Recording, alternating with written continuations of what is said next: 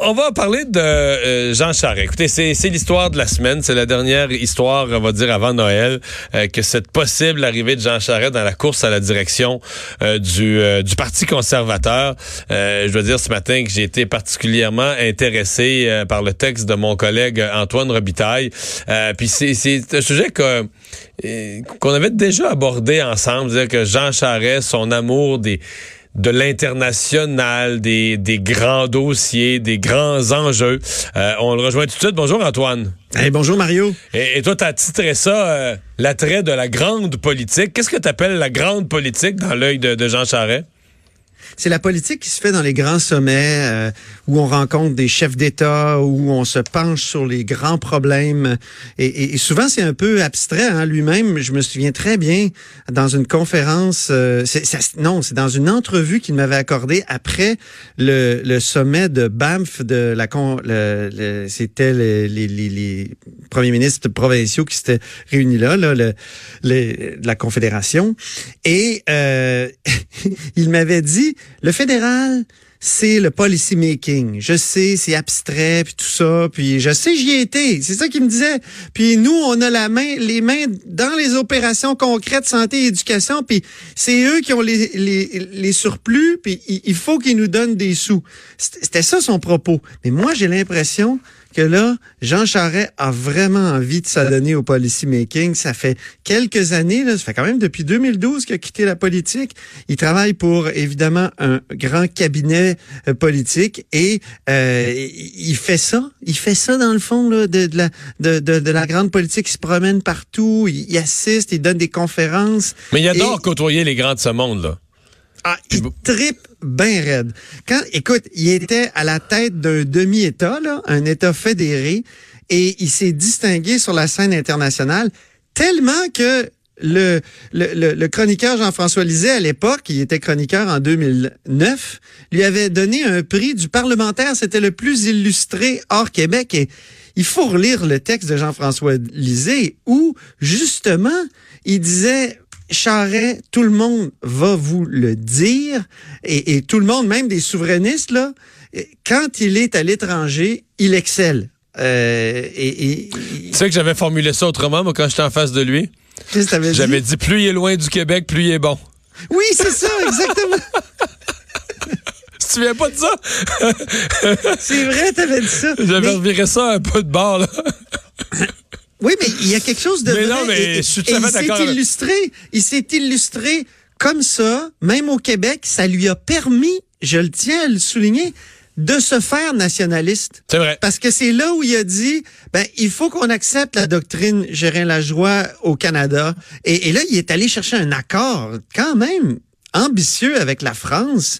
Euh, C'était l'accord sur la reconnaissance mutuelle des, des acquis et des compétences. C'était quelque chose. Antoine, il défend toujours être le premier à avoir parlé, lors d'un voyage en Europe, d'un accord commercial Canada-Europe, même si lui n'était un politicien que québécois, était pas, représentait pas le fédéral, mais avait ouvert sur un accord Canada-Europe qui s'est finalement réalisé. Les gens Charest plaident encore aujourd'hui qui a été le premier à, en parler. Mais au-delà de, au-delà de ce qu'il a fait comme représentation à l'international, ouais. Euh, tu seras d'accord avec moi que quand il raconte sa carrière ou dans une conférence ou peu importe, il n'est jamais aussi passionné que lorsqu'il raconte Rio. ou un sommet international. Oui, Rio, c'est un excellent exemple. Mais un sommet international en général. Ah, écoute, Rio 92, là, tu sens qu'il vibre quand il parle de ça. Sais, il, il, est très content, là.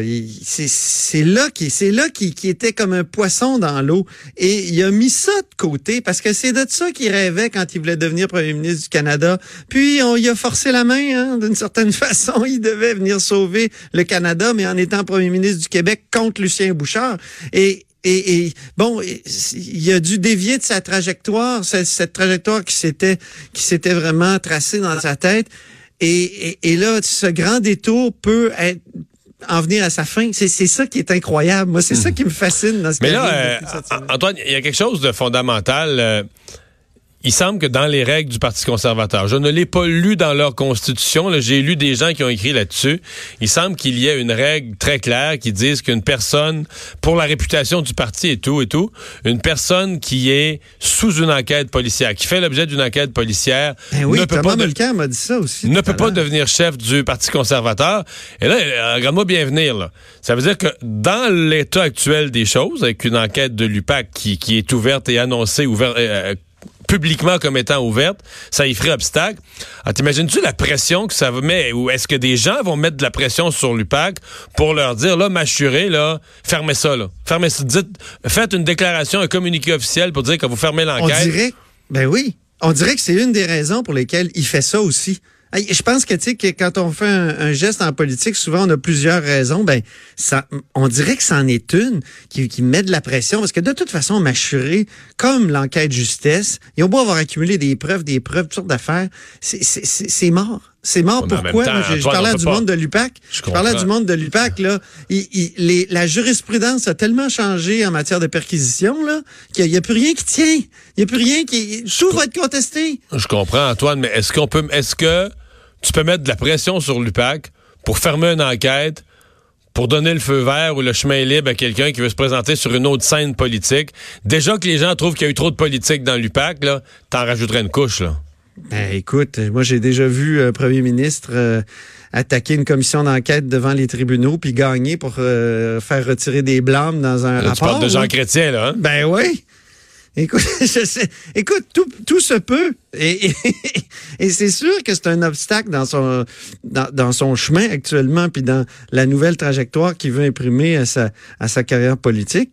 Mm-hmm. Et, et, ça met, effectivement, ça met énormément de pression. Mais en même temps, on, on sent bien qu'il se passe plus rien de ce côté-là, que c'est que c'est euh, moi moi-même là, j'ai participé au livre PLQ Inc. là on sent que ça bouge plus. Hein? On, non, que c'est une, enquête, c'est une enquête qui, qui, piétine, pour ne pas dire qui est sur les blocs. Là. Absolument. Enfin. Mais donc, euh, l'attrait de M. Charret pour la grande politique, parce qu'on s'entend qu'au fédéral, là, euh, là, c'est la, pour, pour lui, de son point de vue, c'est la grande grande. Ça veut dire que t'es un des, si tu fais élire premier ministre du Canada, euh, t'es au G7, t'es au G20, c'est, c'est ça qu'il veut, c'est de ça qu'il rêve. Exactement. C'est de ça qu'il rêve. Puis il sait que dans un dans un débat avec euh, Justin Trudeau qui va être euh, usé, qui va avoir un mandat et demi dans le corps, qui a, aura dit, tu sais, Justin Trudeau a dit Canada is back, mais Canada n'a pas tellement été euh, de, retour sur la scène internationale, ça n'a pas tellement fonctionné. Ben, Charest, lui, il va pouvoir, on sait à quel point il est bon dans les promesses qui marquent. Oui. tu sais, l'attente en santé, c'est terminé, là, Mario. Ah oui? je, suis un peu cynique, mais, en même temps, c'est une bête politique. Oui, oui. Moi, je trouve surtout qu'il est bon. Mettons, ça, c'était un exemple. Il disait ça en 2003, l'attente en santé. Mais sa plus grande force, c'est quatre ans plus tard, en 2007, de faire campagne sur autre chose et de faire complètement oublier. Tu que plus personne, il dit, ouais, mais la dernière fois, tu faisais pas campagne sur la santé, toi, tu mais de réussir à changer le changer l'histoire là. Durant la santé, on parle plus de ça. C'est fini, c'est plate ça. On parle d'économie. réussir à changer complètement le dialogue ben, collectif qu'on y pose plus, tu sais, lui, lui établit c'est quoi, la, quoi la nouvelle priorité, puis là, on parle de ça. en 2007, on a posé des questions quand même à Charles. Oui, oui, sur, la, santé. Eh, mon Dieu! Ouais. Je me souviens d'un matin où la presse avait des nouvelles statistiques sur l'attente euh, aux urgences là. Puis euh, moi j'y avais posé la question là, tu sais, qui a dit, tu sais, là j'avais toutes les citations de Jean Charest qui avait dit à Denis Lessard dans une entrevue, je mets ma tête sur le bio, ça va changer, il y aura plus d'attente. J'avais toutes sorti les phrases. Puis là, il avait fait comme toujours, quand il, il va avec l'humour souvent, là, il désamorce les choses avec humour. Il avait dit Ah, je sais pas qui a dit ça. ouais. On, le en tout cas. Oui, on le reconnaît. Tu, tu l'as eu comme, comme oui, adversaire Oui, pendant quelques années. Euh, Antoine, euh, merci de nous avoir parlé. Joyeux Noël. Hey, joyeux Noël. Bonne année. On se reparle en 2020. Salut. On s'arrête. Salut, Mario.